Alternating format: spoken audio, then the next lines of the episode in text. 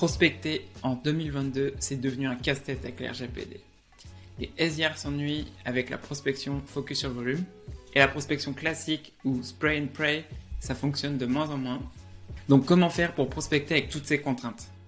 Eh bien, en changeant le modèle où on mettrait le prospect au centre du message. Une prospection prospect-centrique. C'est ce dont on va discuter aujourd'hui. Salut, c'est Eric, cofondateur de The Sales Game, créateur de ce podcast et SDR manager chez Chili Viper. Pour commencer, je te souhaite une très bonne année 2022. En fait, j'avais vu que j'avais pas envoyé, euh, pas fait de message en fait euh, dans, l'épisode précédent avec euh, Nicolas de Chili Viper. Dans l'épisode d'aujourd'hui, je reçois Virginie Avassi, directrice de l'équipe SDR de Content Square. On va parler de recrutement inclusif et de ce que Virginie recherche dans des candidats, puis on va parler de comment passer d'une prospection classique à une prospection prospect-centric et de ce que ça apporte à l'équipe euh, justement. Donc en parlant de ça, en fait, on pourrait dire que c'est un peu la suite de l'épisode euh, avec euh, celui de Caroline Francia, où justement on parlait de comment faire kiffer le job de SDR. Aujourd'hui, Virginie, elle est IMIA Pipeline Generation Director chez Content Square. Euh, Virginie, du coup, est-ce que tu peux nous expliquer un peu ce que tu fais chez Content aujourd'hui? Alors, chez Content aujourd'hui, je m'occupe bah, de gérer les équipes euh, SDA. À date, euh, ça représente 28 personnes. Et d'ici 2022, on espère que ça représente à peu près 35 personnes.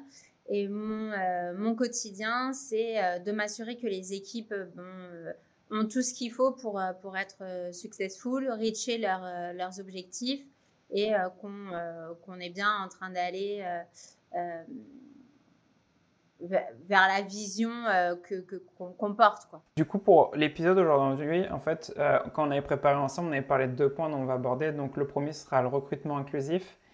Et le deuxième, ce sera le changement d'une prospection classique à un modèle où le prospect est au centre de la prospection. Mais avant ça, euh, pour commencer, j'aimerais bien qu'on discute un petit peu de toi, en fait, comment tu es tombé dans la vente, parce que quand tu m'as dit ça euh, en préparation de l'épisode, tu m'as dit que toi, été... tu voulais pas être sales au début et qu'on t'a chassé. Non, je me destinais absolument pas à être sales, et je pense que c'est pour ça aussi que je fais beaucoup de recrutement inclusif, parce que euh, bah, un jour, quelqu'un m'a donné ma chance, on, m'a plutôt repéré et après donné ma chance, parce qu'à la base, moi, je, faisais des études de, de langue espagnole, donc pour être professeur d'espagnol. Et après, euh, j'ai décidé que serre et star toute ma vie, bah, c'était pas ce qui allait me rendre heureuse. Et j'ai fait une école de commerce qui était en double cursus sur euh, du tourisme et euh, du commerce un petit peu plus général. Et j'étais en alternance. J'ai commencé du coup en tant que chef de projet dans une boîte qui s'appelait Midex à l'époque. Et, en fait, le, boss, Georges Freya, m'a dit si tu veux une alternance l'année prochaine, c'est OK, mais tu seras sales. Et moi, je lui dis non, non, mais pas du tout, je veux pas être sales. Et il m'a dit si, si, tu es faite pour ça et tout, tu seras sales. Bon, j'avais besoin d'une alternance, du coup, j'ai dit bon, bah ok, je vais être sales. Et en fait, euh, au bout d'un mois, euh, bah, j'ai été piquée par, euh, par, par, par, la vente. Ouais. c'était grisant, ça me plaisait, c'était challengeant et, et j'ai adoré ça. Et du coup, quand j'ai fini, quand fini mon master, je suis partie à Dublin pour, pour faire un MBA. Plus axé du coup vente, etc. Et je suis allée dans le fleuron de, la, de la tech européenne. Et là-bas, j'ai commencé du coup ma carrière dans le SaaS, vraiment par hasard, où j'ai travaillé pour Qualtrics. Et, et j'ai fait des super rencontres qui après, bah, encore aujourd'hui, m'alimentent. Et du coup, en fait, tu disais sur euh, que c'est la vente, du coup, ça t'a plu en fait, et que c'était challengeant. Du coup, qu'est-ce qui t'a plu euh, quand tu as fait justement ton alternance là-dedans? Qu'est-ce que tu as trouvé challengeant euh, par rapport à, d'autres choses que tu avais fait? Bah, Déjà, obtenir la personne au téléphone, comprendre et, et, me dire Ok, j'ai compris ce que tu veux. je pense qu'on peut répondre à ton besoin et je pense qu'on va y répondre comme ça. Et, voir en fait que la personne, effectivement, oui, tu as bien compris ce qu'il voulait, que oui, tu vas bien l'accompagner euh, dans, dans, euh, son besoin et que tu vas répondre à, son besoin. Et avoir toute cette aussi, cette, euh, cette, cette relation qui se construit au fur et à mesure des échanges, cette relation dans la transparence, dans la confiance aussi. Parce qu'en fait, moi, pourquoi je voulais pas être commercial euh, au début C'est parce que pour moi, un commercial, c'était un arracheur de dents. Et c'est pour ça que je me disais, non, mais moi, je veux pas du tout être commercial. Et pourtant, toute ma vie, on m'a dit, non, mais Virginie, tu as la personnalité pour être commercial. Et toute ma vie, j'ai dit, non, non, mais moi, je veux pas, en fait. Je veux pas mentir, je veux pas, c'est des arracheurs de dents, je veux pas.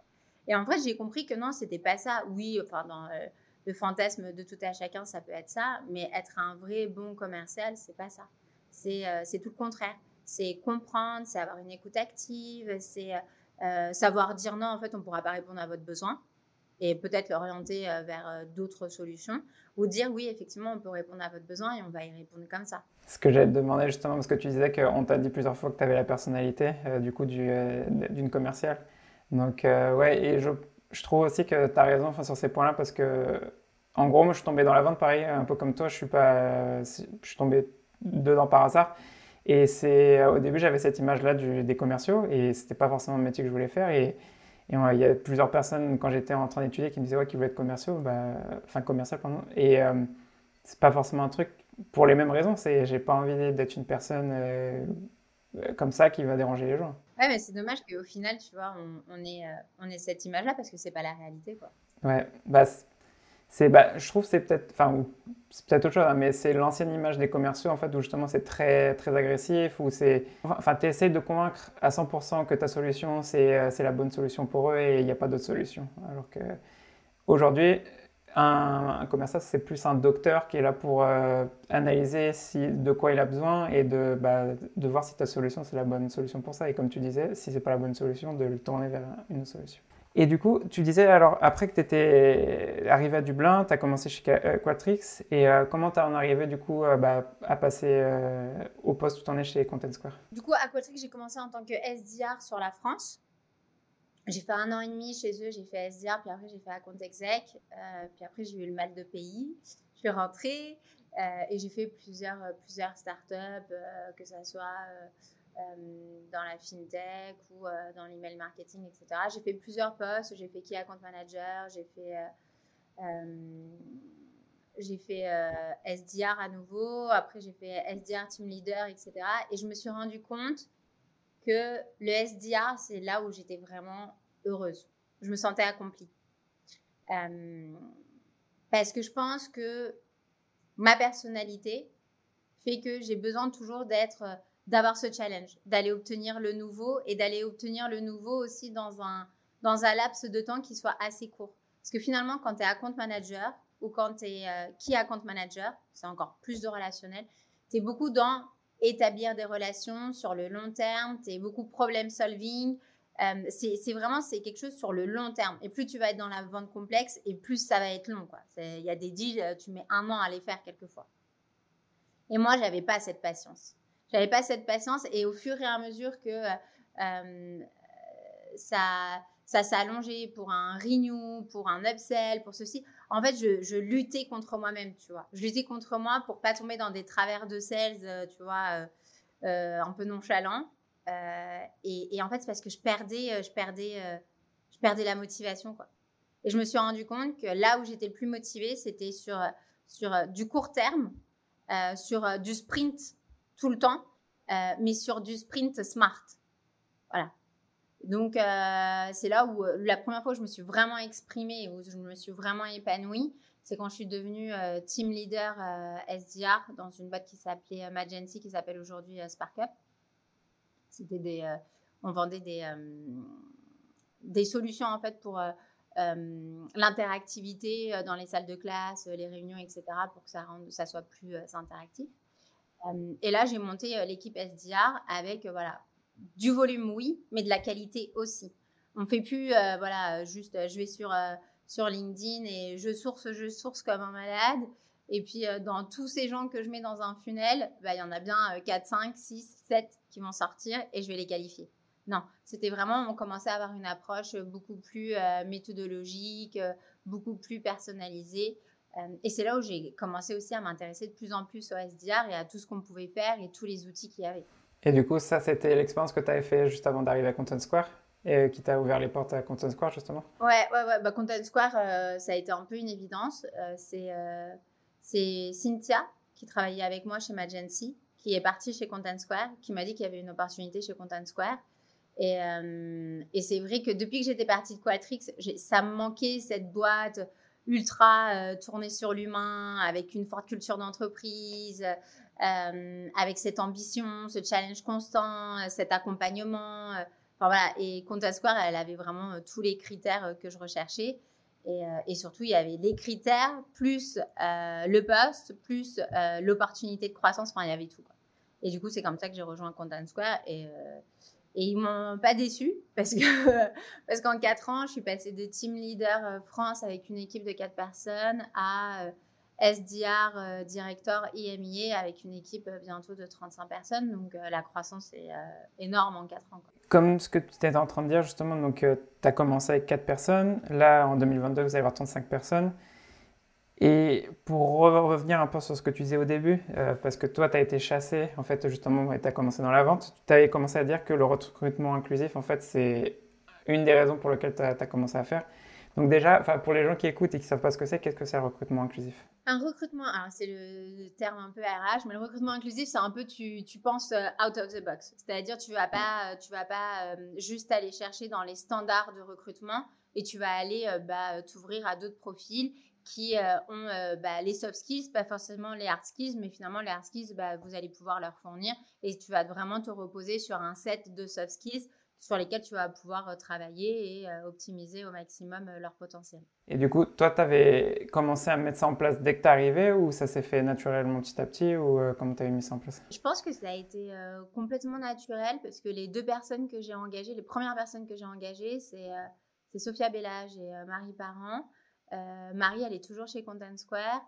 elle avait commencé chez Salesforce, après elle a fait une grosse césure où elle est partie sur l'immobilier. Et quand j'ai pris contact avec elle, Moi, je trouvais que tout son parcours, qui était un parcours atypique au final, hein, c'était pas le parcours super lisse, euh, que sales toute la vie. Je trouvais ça super euh, intéressant parce qu'elle avait testé plein de choses, elle avait fait preuve d'énormément de résilience, d'énormément d'humilité aussi, de revenir finalement après une expérience dans le tech où tu as eu une césure, bah, tu reviens un peu, euh, tu vois, à zéro, où tu dis, bon, bah voilà, je recommence en tant que SDA.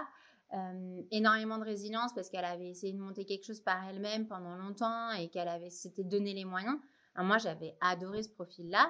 Et Sophia, euh, elle était dans le marketing dans, une SS2I. Elle connaissait rien à la tech, quoi, et encore moins au SDA. Et euh, quand je parlais avec, avec toutes les deux, et avec tous les candidats aujourd'hui, quand je parle avec eux, moi, ce que je veux savoir, c'est bah, leur vie, qu'est-ce qui les a construits? Ce, que je, veux entendre, ce que je cherche à déterminer, c'est euh, est-ce qu'ils ont de la résilience? Est-ce qu'ils ont de la combativité? Euh, Est-ce qu'ils ont de l'humilité? Euh, Est-ce qu'ils sont coachable? Est-ce qu'ils sont smart? Est-ce qu'ils ont une capacité d'analyse et de remise en question? Et ça, c'est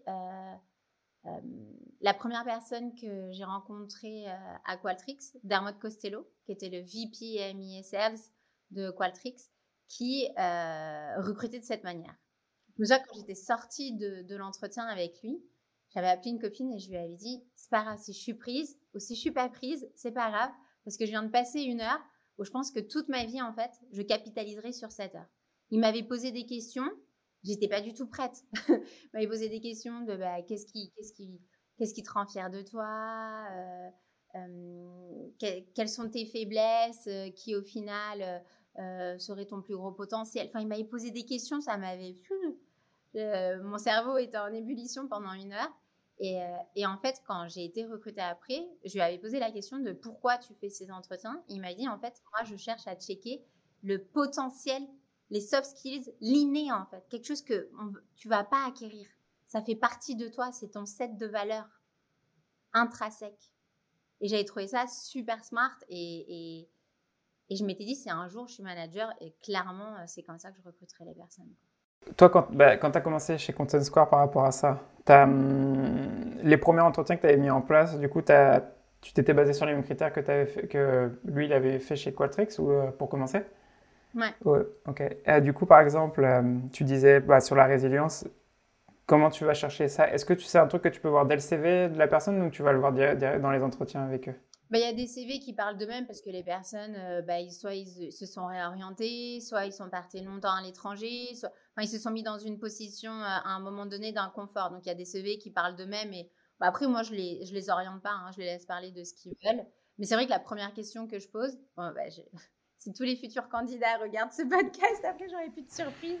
Mais c'est euh, voilà, partage avec moi quelque chose qui te rend extrêmement fier de toi. Et c'est là la plupart du temps où où j'identifie le, petit truc. Quoi. Donc, tu as les soft skills, mais qu'est-ce que tu regardes aussi, par exemple, dans les personnes en plus de ça? Est-ce que l'expérience, comme tu disais, enfin, les deux premières personnes que tu as recrutées, par exemple, ce pas forcément des personnes qui avaient une expérience dans la tech. Donc, euh, quand, quand, vous avez regardé leur CV au début, qu'est-ce que, que tu regardais dedans en plus de ça Tu disais, euh, est-ce qu'ils ont vécu à l'étranger? Est-ce que c'est une réorientation? Est-ce qu'il y a d'autres choses que tu regardais? Non, après, je les laisse parler. Enfin, vraiment, c'est, l'humain que, que, je veux capter. quoi. Et. Euh, et ce que je veux voir, c'est bah, voilà, quel potentiel on va avoir pour grandir ensemble. Parce que le but aussi, c'est qu'on les fasse grandir, mais c'est que nous aussi, on grandisse avec eux. Et qu'à un moment donné, ils nous challenge. Que euh, bah, pendant tout le temps de collaboration, bah, au début de la collaboration et à la fin de la collaboration, on aura tous les deux appris. Et c'est ça aussi ce que je recherche. C'est des personnes qui euh, ont envie de sortir de cette comfort zone et de sortir toutes les personnes qui sont autour d'eux de cette comfort zone. Et aussi, il y a un des points qui est important dans ça, de fait de pas forcément chercher que des personnes qui ont des expériences similaires ou un background similaire, ben en fait, tu vas avoir des gens qui vont avoir des idées différentes aussi, qui, comme tu disais, qui vont challenger parce que le, souvent, il y a dans le recrutement, il y a une, enfin, c'est sûrement une erreur, mais de recruter des personnes de la même école, alors qu'au final, tu vas te retrouver avec des personnes qui pensent de la même façon, alors que en se basant sur les soft skills, tu vas te retrouver avec des personnes qui ont vraiment un potentiel, pas juste, et qui n'ont pas le même, le même environnement au final. Je sais que quand je construis l'équipe, euh, souvent, je regarde un peu les personnalités et je, sais ce qui me manque. Il va me manquer euh, peut-être un lion ou il va me manquer euh, quelqu'un d'un peu extroverti qui va, qui va sortir, qui va aller, tu vois, titiller un peu tout le monde et qui va du coup être un peu l'émulation de l'équipe où il manque des personnes euh, plus calmes, plus posées, qui du coup vont savoir euh, dire à l'équipe maintenant, on, se repose, euh, retour au basique. C'est un peu ces personnalités-là. Et du coup, chaque année ou chaque deux ans, parce que moi, mon churn, j'essaye de l'avoir sur deux ans, je refais un peu une nouvelle recette, quoi. chaque année. Et chaque année, le, gâteau est meilleur. Hein. Donc, ça va. Par exemple, quand tu disais sur introverti versus extraverti, par exemple, ce qu'on entend souvent dans la vente, il faut être extraverti justement pour être vendeur. Qu'est-ce que tu penses de ça? J'y crois pas trop. Euh, je pense qu'aujourd'hui, il n'y a pas de profil euh, type pour être dans la vente. Comme il n'y a pas de profil type pour être SDR, moi j'ai recruté des gens qui, qui, ont fait psycho, qui avaient fait de la finance. Moi, moi j'adore ces profils. C'est des profils super rigoureux, super carrés, qui ont une capacité d'analyse qui est énorme. Euh, moi, la première personne que j'ai embauchée et qui venait de la finance, le premier jour on a fait une revue euh, de quarter, il m'a sorti un Excel où il avait concaténé toute la data. Il avait réussi à me tirer la traction par verticale, les conversions. J'étais restée comme ça. J'étais, ah ouais, d'accord. Et, j'ai appris. J'ai appris de lui, on a appris de lui. C'est quelque chose qu'aujourd'hui, on continue à faire. Euh, et, c'est ça, c'est la beauté du truc. C'est d'apprendre de chacun et de pas se dire il y a un profil type extraverti, introverti. Moi, j'ai eu de tout. Hein. J'ai eu des super extravertis, j'ai eu des super introvertis, j'ai eu des, euh, des mix un peu de tout et, euh, et tous. Ils ont un super potentiel. Quoi. Tu disais que du coup, ta recette, tu essaies de la refaire de, de temps en temps. Là, par exemple, cette année, si tu compares quand tu avais commencé chez Content Square, ce que tu as mis en place là, par exemple, cette année, euh, que tu trouves que c'est beaucoup mieux qu'avant en fait? Ce que je dis souvent là ces derniers temps, c'est qu'il y a plein de gens que euh, j'ai en entretien aujourd'hui et que j'aurais embauché il y a 4 ans et que j'embauche pas aujourd'hui. Parce que je sens qu'ils euh, n'ont pas forcément l'agilité dont on a besoin.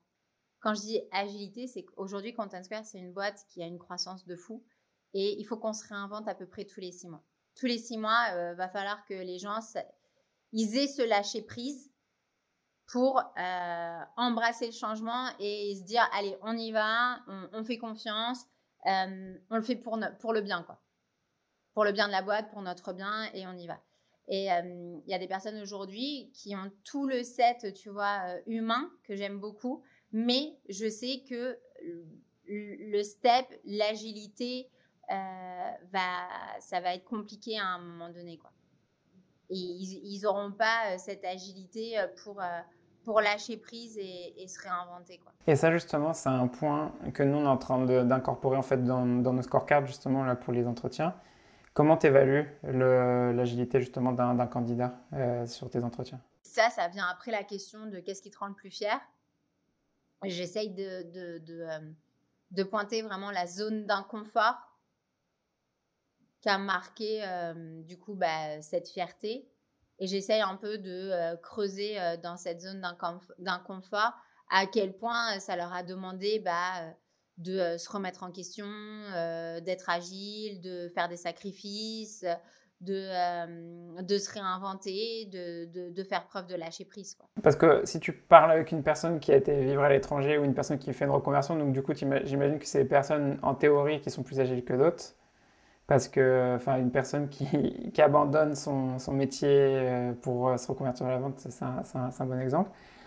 Sur des profils un peu plus, pas forcément des reconversions, des gens qui ont vécu à l'étranger, comment tu vas chercher ça en fait justement euh? Il y a des personnes qui n'ont pas vécu à l'étranger et n'ont pas eu de reconversion et qui ont un, un, peu un parcours qui était très enfin, direct. En fait, ils se sont donné un objectif et cet objectif, bah, ils y sont. Donc, soit ça peut sembler un peu lisse, mais ces personnes, elles ont toujours, euh, elles ont toujours eu des choses euh, à, abattre, des obstacles, des problèmes. Euh, en soi, à première vue, ça peut sembler lisse, mais c'est des personnes aussi qui sont très jusqu'au boutiste. Tu vois? Il faut le valoriser, ça aussi. tu es jusqu'au boutiste, ça ne veut pas dire que tu manques d'agilité, ça veut dire juste que quand tu te donnes un goal, tu vas, tu fonces droit dans ton goal, tu vois? Mais tu peux toujours voir bah, voilà, quels, ont été les, incidents de parcours, etc., pour, pour évaluer un peu le, lâcher-prise et, l'agilité. Et puis, il y en a souvent, quand ils sont jeunes, ils ont, ils ont pas mal de passion sur le sport, ils font pas mal de... Moi, j'ai beaucoup de, cas de figure où ils ont fait du sport à, échelle de compétition, etc. Et là, tu vois qu'ils ont dû à un moment euh, faire preuve de, lâcher prise et, euh, pousser un peu les limites. Et pour juste revenir sur un des points que tu avais mentionné sur euh, la coachabilité, comment tu évalues ça dans, tes entretiens? Parce que je te pose la question parce que nous, on est. La coachabilité, on faisait que des roleplays, mais là, on commence à rajouter un peu plus de, de choses en fait dans le process pour s'assurer qu'ils sont bien coachables comment je le perçois, mais en tout cas, je perçois quand ils sont pas coachables. ok, donc du coup, comment tu perçois qu'ils sont pas coachables? Tu vas le percevoir dans les, dans les questions, en fait. Quand tu leur poses des questions et tu vois qu'en fait, ils sont pas réceptifs, qu'ils écoutent pas. Qu'ils écoutent pas, que tu essayes de les rattraper et que, et que, et que même là, quand tu leur tends la perche, ça passe à côté. S'ils si, écoutent pas, c'est que, enfin voilà, ils, je sais pas comment dire, ça, voilà, ça, connecte pas, quoi. Donc, euh, et puis après aussi, la coachabilité, tu peux l'avoir euh, dans la première question que je pose de, bah voilà, qu'est-ce qui vous rend fier? Souvent, euh, c'est des personnes qui vont dire, bah voilà, je suis fière parce que j'ai fait ça, etc. Puis ils vont dire, voilà, il y a des personnes qui les ont aidés, il y a des personnes qui les ont accompagnés, il y a des personnes qui les ont guidés. Il y a une autre question aussi que j'aime bien poser pour la coachabilité, c'est que me dirait, bah voilà, ta famille, tes amis, tes proches, tes collègues, qu'est-ce qu'ils me diraient de toi? Et là, souvent, ils font un peu euh, preuve d'introspection et ils se mettent à la place des gens. Et selon ce qu'ils te disent, selon les qualités qui vont, euh, qui vont ressortir, tu sais euh, à quel point ils sont coachable. Et moi, il y a une valeur aussi que j'essaye d'identifier beaucoup, c'est des valeurs de famille. parce que si tu es famille, si tu es, si es tourné, alors que ce soit famille ou ami, hein, mais si tu as un, fort cercle amical ou familial, c'est que quelque part, tu as l'habitude de te reposer sur les, sur les autres, sur les personnes qui t'entourent. Et de les écouter et de, de tu vois, de, euh, de prendre en compte les feedbacks des personnes qui t'entourent. Et ça, c'est super important. Pour moi, c'est ça la coachabilité. Et ça, comment tu le cherches justement euh, Est-ce qu'ils sont familles? C'est, Est-ce que tu poses une certaine une question ouverte sur ça et tu vois en fonction de la réponse ou comme tu faisais Ouais, je dis, la plupart du temps, c'est bah, qu'est-ce que. Euh, qu'est-ce que me diraient tes parents, ta famille, tes amis, tes collègues de toi? Et puis après, selon la réponse, je deep dive un peu pour, pour avoir mes réponses. Du coup, on va passer à la deuxième partie du coup de, de l'interview. Donc, c'était d'une prospection classique, un modèle avec le prospect au centre. Ça, tu m'as dit que c'est quelque chose que vous avez commencé à mettre en place cette année, du coup, chez Content Square. Avant de commencer à rentrer, en fait, de savoir Qu'est-ce que, en fait, qui t'a fait dire que tu dois passer, faire ce changement, en fait Je pense que c'est notre meilleure amie, la GDPR, qui a fait qu'il fallait qu'on se réinvente à un moment donné. Euh, et un jour, j'ai fait un call avec euh, François Kulik, qui travaille chez Algolia. Et en fait, euh, je lui disais un petit peu bah, comment lui faisait sa prospection, comment ça se passait, etc. Et, en fait, à cette époque-là, j'étais vachement bah, comment contourner la GDPR, comment continuer à faire notre boulot bah, sereinement, etc. Et en fait, il m'a dit Virginie, en fait, la GDPR, elle est là, euh, elle ne va pas partir. Bah, il faut que tu embrasses le changement, tu, vois, que tu fasses preuve d'agilité comme tu demandes à tes équipes de faire preuve d'agilité. Et, et, en fait, cette GDPR, elle est là pour, pour le bien, tu vois, pour, pour le bien de nous tous. Et et euh, qu'on se pose les bonnes questions sur nos prospections et qu'on ait des prospections intelligentes et qu'on arrête effectivement de faire du volume et qu'on s'adresse à des prospects, à des personnes et qu'on s'adresse à eux de manière personnalisée. Et c'est là en fait où euh, je me suis dit qu'il fallait qu'on qu'on rechange toute notre méthodologie de travail. Et à la même époque, au même moment, euh, on a commencé à faire des trainings médics et du coup, tout ça, ça, a fait boule de neige. Quoi. Le médic, personnalisé, faire plus de qualité. et en fait, je pense que le, le changement, on, y est allé tous, comme une seule et même société. Tous, on est allé vers ce changement. ça a été impulsé, en fait, de je ne sais pas où. Mais on a eu la même, la même impulsion, la même énergie, la même demande, la même envie tous en même temps. Quoi. Donc ça a été simple au final. Ça a été simple puisque toutes les personnes euh, qui sont euh, dans, la, dans, l'équipe SDA, bah, euh, tous ont cette capacité de remise en question, de lâcher prise. Tous, ils se sont réinventés très facilement et on leur a fourni bah, les bons outils pour pouvoir justement faire ce changement qui n'était pas petit. et tous, surtout, surtout, ils ont vu qu'est-ce qu'ils allaient y gagner. Et je peux dire qu'aujourd'hui, ils s'éclatent euh, mille fois plus euh, qu'avant dans leur métier. Parce que approche plus stratégique, parce que euh, plus personnalisée, parce que connaissance de compte beaucoup plus poussée, ils ont plus de grippe, ils, gagnent aussi en, en, connaissance et en connaissance commerciale. Je pense que un des plus gros challenges qu'on a en tant que manager SDR, c'est la rétention de nos équipes. Euh, et, pour peu que euh, tes équipes soient euh, performantes, là, ça devient plus un challenge, ça devient pain. Parce que plus ils sont performants et plus ils ont envie d'évoluer vite. Et plus toi, tu es bah, comment je les retiens et comment je continue à les faire grandir. Et moi, ce, ce, changement qu'on a fait, ça a permis à mes équipes de grandir de, euh, de s'étoffer commercialement et de commencer à, à, appréhender qu'est-ce que c'est être commercial. Donc on, a, on leur a vraiment créé un vrai, euh, euh, comment dire, un growing pass, quoi. Pas un career pass, mais un growing pass. Je vais revenir sur plusieurs points de ce que tu as mentionné et on va creuser dessus. Du coup, tu disais, donc vous êtes passé sur, vous êtes, vous êtes du volume et de la qualité-quantité. Pour donner une idée, euh, combien, par exemple, d'emails un, un, SDR pouvait envoyer en moyenne avant, euh, par jour euh, Et maintenant, tu sais à peu près Je Je sais pas du tout. Je ne sais pas du tout.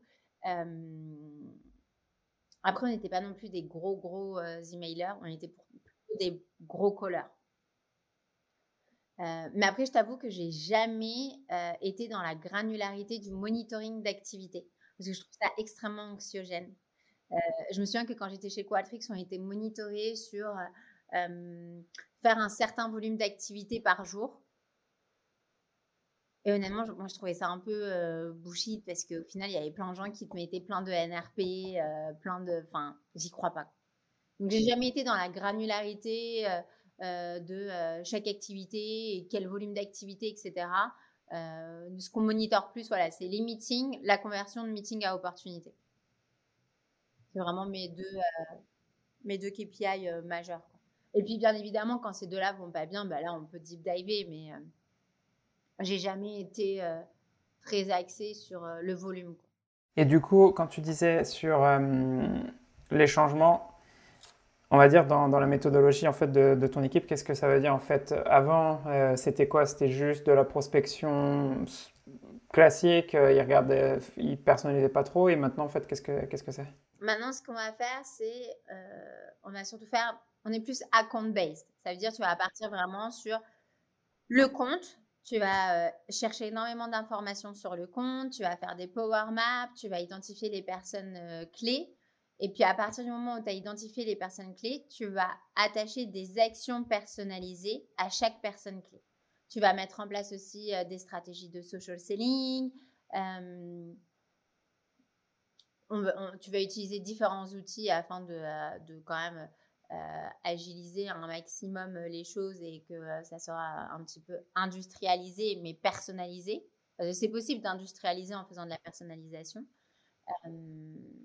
ça va être surtout ça le changement. Parce qu'avant, en fait, on était dans quelque chose d'assez euh, binaire. C'était sourcing, calling, sourcing et mailing. C'était quelque chose. Puis c'était euh, volume, volume, volume, volume, volume. Ça, convertit. voilà, ça, mord un email, ça mord un, appel. Bah voilà, une petite quali, tranquille. Et puis après, on passe à la compte exec. Maintenant, on est dans quelque chose de beaucoup plus. Euh, stratégique et surtout la qualification est devenue un vrai step à part entière. Il y a des vraies qualifications avec, euh, avec une, euh, une, feuille de route. Quoi. Maintenant, il y a certains steps à identifier. Euh, il faut vraiment qu'ils aient des pains. quitte à le garder plus longtemps de ton côté parce que tu dois le nurturer, parce que finalement, il n'est pas si mature ou parce que le pain n'est pas là ou parce que euh, la problématique, elle va être en 2024, donc tu vas pas le passer maintenant à un sales, parce que le sales, clairement, il va dire en 2024, c'est dans très très longtemps. Euh, j'aurais changé de territoire deux fois d'ici là. Euh, donc, tu, vas le garder de ton côté, tu vas le nurturer, tu vas grandir. Tu vois, c'est là où tu dis, tu, les challenges, tu les fais grandir, tu les fais acquérir de l'autonomie et du savoir. Et je pense que c'est une question que j'ai voulu te poser. C'est quoi la taille des boîtes qui, vont, qui prospectent dire Tu m'as dit c'est des grosses boîtes. Ouais, c'est du stratégique. Stratégique, ok. C'est euh, combien d'employés euh, c'est, Tu fais sur le, nombre d'employés ou sur le chiffre d'affaires? Non, nous, ni nombre d'employés ni chiffre d'affaires, nous on est vraiment sur le trafic. Le trafic, ok. C'est vraiment euh, un, nombre de pages vues. après, bon, la plupart du temps, c'est des boîtes qui ont, qui ont au-delà de, je sais pas moi, au-delà, au-delà de 800 1000 employés. Entre, on va commencer par là. Et donc, du coup, en fait, euh, ils ont, enfin, c'est plus un modèle compte-based. Donc, par exemple, euh, on va prendre l'exemple d'un compte euh, qui pourrait prospecter. Avant, c'était plus du sourcing, donc ils collaient direct. Maintenant, eux, qu'est-ce qu'ils vont chercher, par exemple, dans un compte avant de commencer à, rajouter des gens dedans? Bah Déjà, ils vont te faire des values pyramides. Après les values pyramides, ils vont te faire souvent une power map.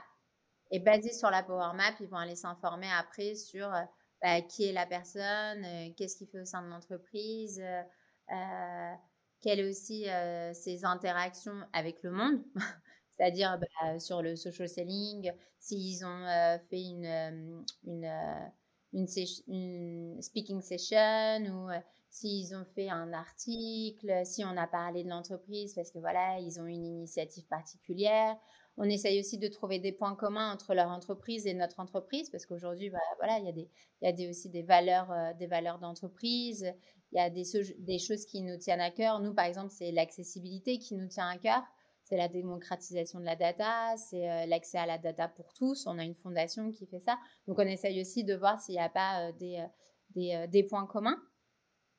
On n'est pas que business, on est des êtres humains avant tout, et je pense que c'est c'est important de ne pas l'oublier.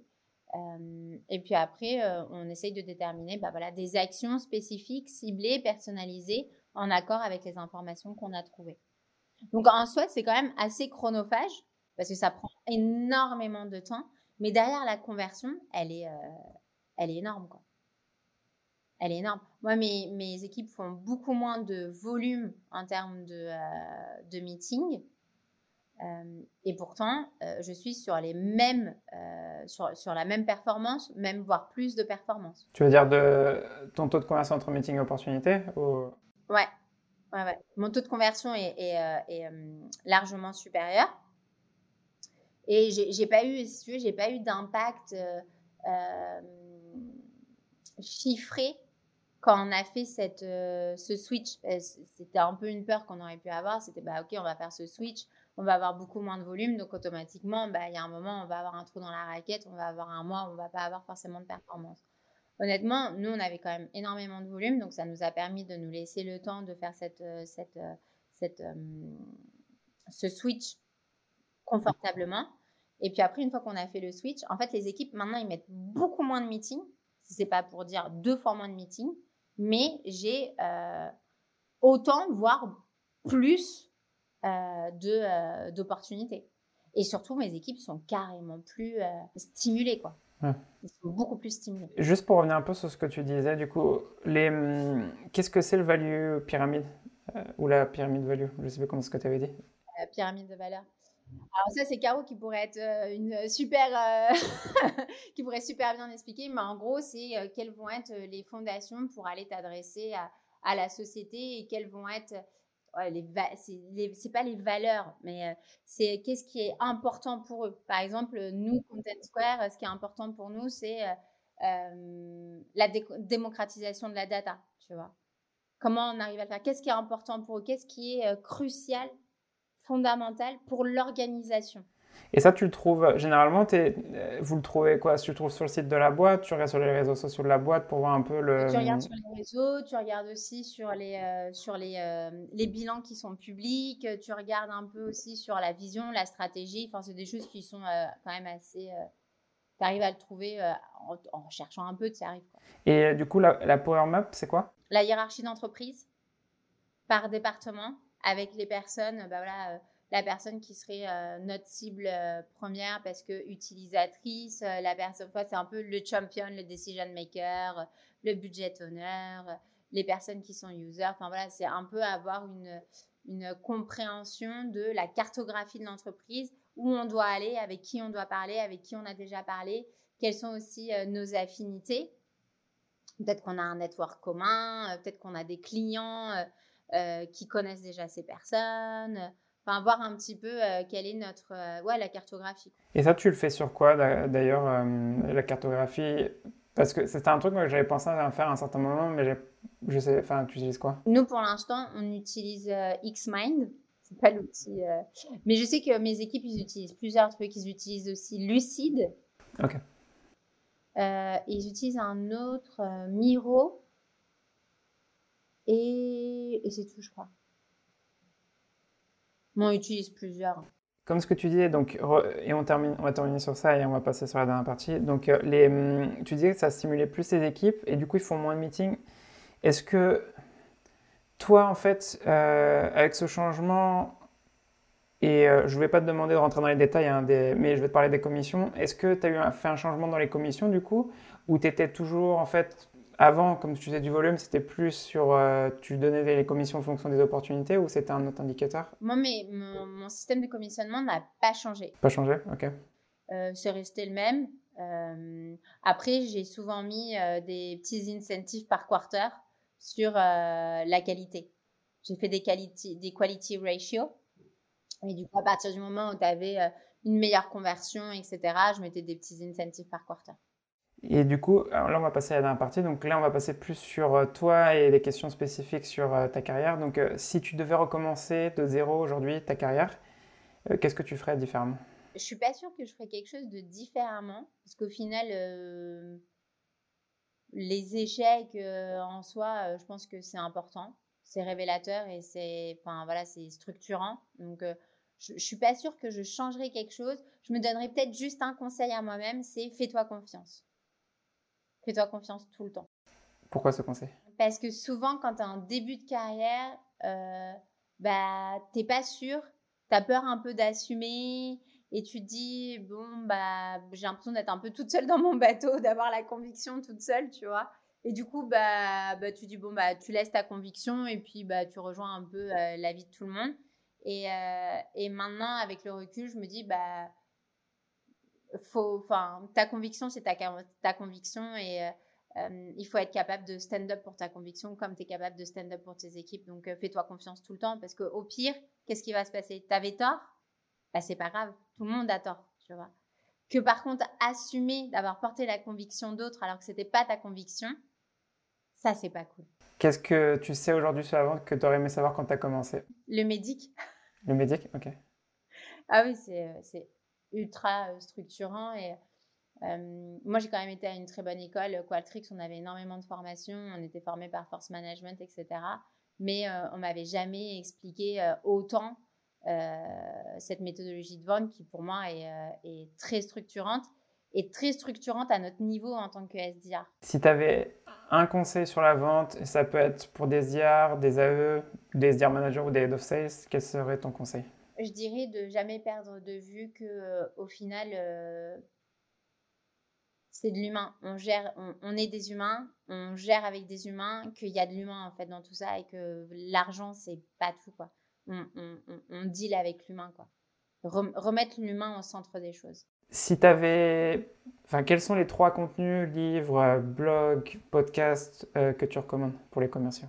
Bah, ça c'est la question pour moi qui est euh, compliqué parce que moi, je suis quand même maman de deux enfants qui sont en bas âge. Donc, en soi, j'ai pas énormément de temps pour lire, écouter des podcasts, tout ça, tout ça. Euh, et j'ai pas non plus envie de tomber dans le cliché de recommander plein de livres euh, qu'on nous recommande, genre le Sales Challenger ou le Sales Qualified Leader de Mike Mahon et compagnie. Moi, je sais qu'il y a des livres qui m'ont beaucoup aidé euh, le premier livre, c'est euh, du coup mon mentor euh, Dermot Costello qui me l'avait conseillé quand j'étais à Quatrix et c'était Men's Searching for. attends, avec mon super accent en anglais, c'est Men's Search for Meaning de Frankel. En gros, c'est c'est bah, le but de la vie. Et, c'est un livre qui est un peu, il est un peu dur, euh, mais euh, c'est un livre. Bah, l'histoire en elle-même est dure parce que c'est euh, dans des camps de concentration. mais je trouve qu'il remet aussi énormément de, Enfin voilà, ça nous ramène un peu sur terre, quoi. au final, il faut aussi prendre du recul sur ce qu'on fait et c'est important de relativiser énormément les choses. Donc, moi, c'est un livre que, que j'ai beaucoup aimé. Euh, le deuxième livre que, euh, que j'ai aimé et qui m'a beaucoup aidé et qui m'aide encore aujourd'hui, c'est euh, The Culture Map, qui en fait aide à, à, mieux comprendre en fait les différences de culture, comment l'idée, comment manager, quelles sont les différences culturelles. Parce que même si on est en Europe et que finalement on a quand même un set culturel qui est assez similaire, on a quand même aussi beaucoup de différences. Euh, donc c'est bien de l'appréhender. Moi, ce livre, il m'a beaucoup aidé. Et euh, le dernier livre que j'ai pas encore lu, mais qui est dans ma wishlist à lire, c'est euh, Les Vertus de l'échec de Charles Pépin. et du coup, je t'en parlais, tu vois, dans la question que tu me posais au début de qu'est-ce que tu changerais. Je te disais, bah, je ne sais pas si je changerais, mais je me donnerais juste un conseil à moi-même. Et il y a quelque chose Philippe, euh, Philippe Omer, qui a rejoint Content Square il y a euh, pas si longtemps, euh, il a dit, il m'a dit quelque chose au début quand il est arrivé, et en fait quand il me l'a dit, je, me suis dit bizarre. Il m'a dit on célèbre pas assez l'échec, et je me suis dit super bizarre. Depuis quand on va célébrer l'échec au CELS, tu sais? On est plutôt là à être super honteux et tout. Et, et, en fait, quand il me l'a dit, je me suis dit, mais il a tellement raison.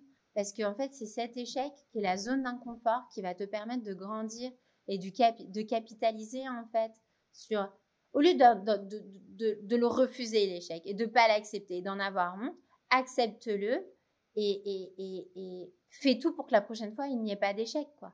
Donc, ouais, célébrer les échecs. Et du coup, j'ai vu ce livre euh, et c'est ma, ma prochaine lecture sur euh, ouais, comment, euh, comment mieux appréhender l'échec, comment grandir de cet échec. Je pense que c'est super important. Et juste pour donner un exemple, euh, quand tu dis célébrer les échecs, euh, tu peux donner un exemple de ce que vous avez célébré euh, récemment chez Content Square? Je sais pas si c'est échec, parce que je pense que si c'est un échec, je pense que c'est à l'échelle un peu mondiale, parce qu'avec cette pandémie, ça a été quand même très compliqué. et ça a été compliqué commercialement, ça a été compliqué humainement. Et, je pense que quand enfin voilà, ça, à un moment donné, on était plus en mode, bah, bon, on va faire ce qu'on peut, c'est un peu mondial. Et en fait, on ne s'est pas dit, bah voilà, non, c'est c'est la merde, clairement. Donc, euh, qu'est-ce qu'on fait et comment, comment on arrive à s'en sortir, etc. Après, nous, on a, on, a réussi quand même à. On a plus surfé là-dessus au final parce que ça nous a, ça a accéléré énormément de conversations qui n'auraient pas eu lieu tout de suite avec beaucoup de nos clients. Euh, mais c'est vrai qu'à un moment donné, euh, ça aurait été. ouais. Au début, ça a été un peu compliqué. Dernière question. Une personne que tu recommandes à passer sur le podcast? Amy Grimes, euh, qui travaille euh, du coup chez Asana. Euh, c'était, on s'est rencontrés à Qualtrics et je pense que c'est une personne extrêmement inspirante et qui, enfin voilà, c'est une machine, c'est une machine. En fait, elle arrive à être une machine et en même temps être super humaine, en même temps à gérer 36 000 choses à la fois. Enfin,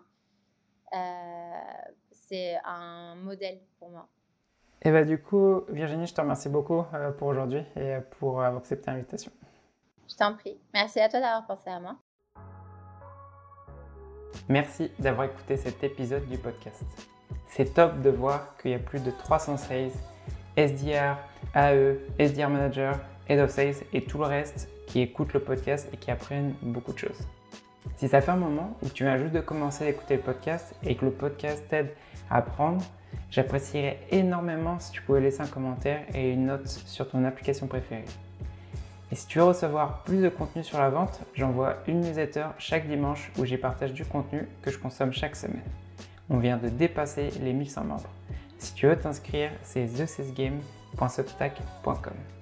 Merci et on se revoit dans le prochain épisode.